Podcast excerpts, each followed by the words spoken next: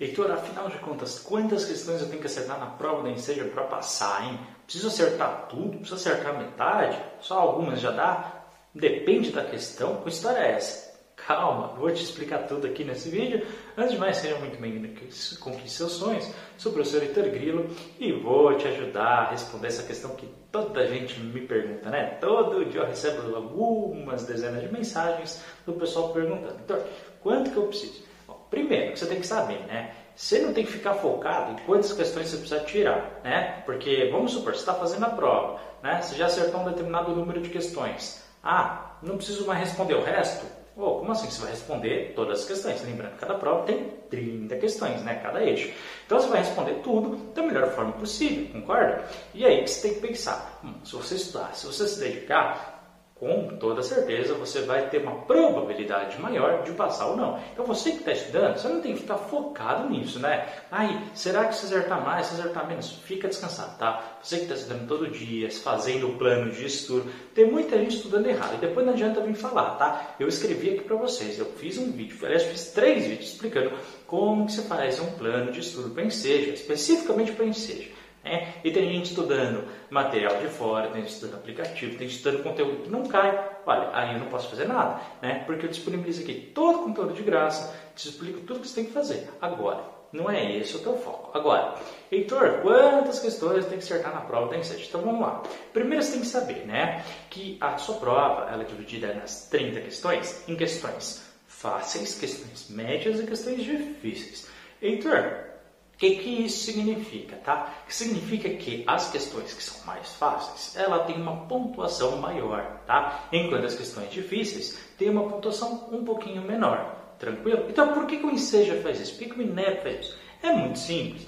Justamente para privilegiar, para facilitar aqueles que estão estudando. Porque concorda comigo que a pessoa simplesmente podia chutar as questões e passar. E ó, raramente isso acontece, mas às vezes até acontece. Mas para diminuir essa possibilidade, e justamente, né, para valorizar aqueles que estão se dedicando, aqueles que estão estudando, certamente tem uma probabilidade maior de acerto naquelas questões que são mais fáceis. Isso é uma questão científica, pessoal. Isso é uma questão matemática. Então, quem estuda mais, quem se dedica mais, certamente vai estudar, vai passar e vai acertar mais questões. Principalmente as questões que são mais fáceis, porque aquele que está estudando vai, já fez aquele exercício e vai acertar com bastante tranquilidade.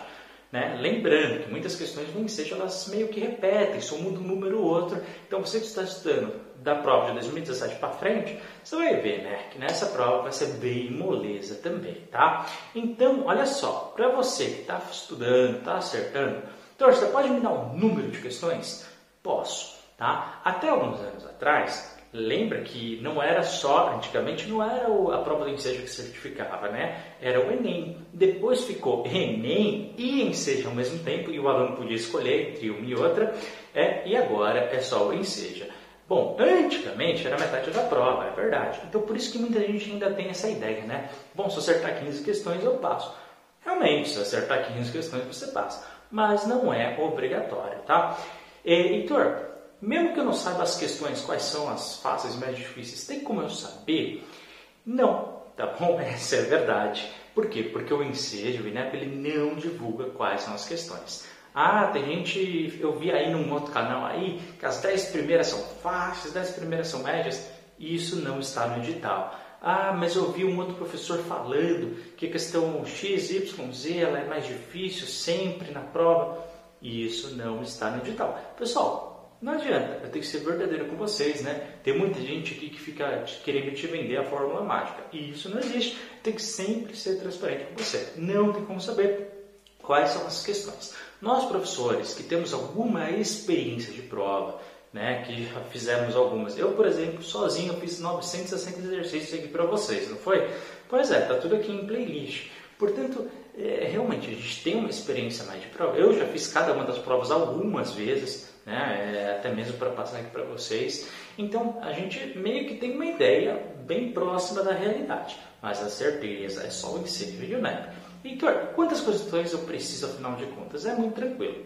Assim, olha pessoal, para garantir a sua aprovação sem problema nenhum, sem ficar fazendo conta nem nada, você precisa acertar 14 questões, tá bom? Então, das 30, só precisa acertar 14 para passar. É menos da metade.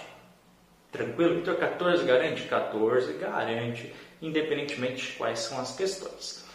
E ó, presta atenção. Você que vai tirar entre 9 e 13 questões na sua prova, se você acertar esse número de questões, aí vai depender. Por quê? Justamente por causa daquele critério que eu te falei. As questões mais fáceis valem mais pontos.